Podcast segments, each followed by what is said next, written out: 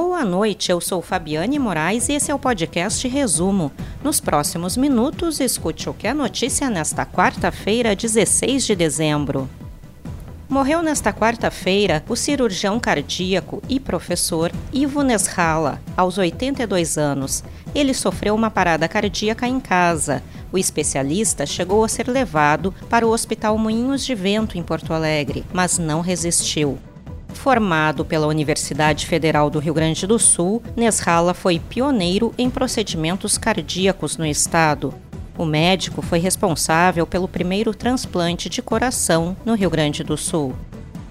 E a seguir, comércio e serviços em Porto Alegre poderão funcionar até às 11 horas da noite. Pesquisa Ibope mostra avaliação do governo Bolsonaro produtores rurais em Dom Pedrito são autuados por mau uso de agrotóxicos. Pesquisa Ibope, divulgada nesta quarta-feira, mostra a avaliação do governo do presidente Jair Bolsonaro. Para 35% dos pesquisados, o governo é ótimo ou bom. Para 30%, regular. Ruim ou péssimo somou 33% e 2% não souberam opinar ou não responderam. A pesquisa foi encomendada pela Confederação Nacional da Indústria. De acordo com a entidade, o levantamento foi feito entre os dias 5 e 8 de dezembro e ouviu 2 mil pessoas em 126 municípios.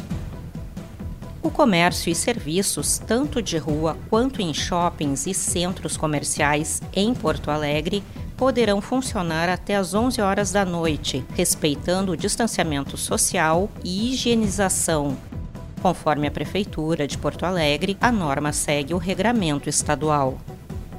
A Polícia Civil deflagrou na manhã desta quarta-feira a Operação Consórcio no combate aos crimes de homicídio em Alvorada. 17 pessoas foram presas, além de 39 que tiveram mandados expedidos e já estavam recolhidos ao sistema prisional. Nove moradores foram assassinados pelo grupo criminoso.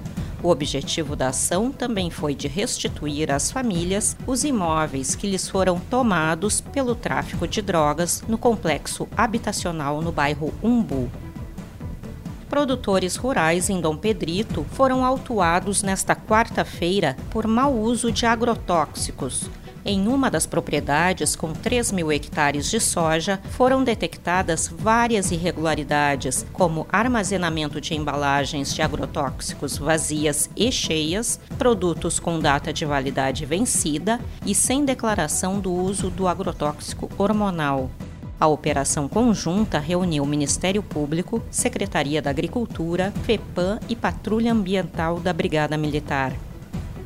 Segue o tempo instável no Rio Grande do Sul. O sol pode aparecer pela manhã, mas a temperatura alta possibilita pancadas de chuva em quase todas as regiões. A máxima em Porto Alegre será de 32 graus. Para ler essas e outras notícias na íntegra e gratuitamente, acesse agorars.com. Acompanhe arroba agora no RS, também nas redes sociais. Obrigada pela sua companhia e até amanhã.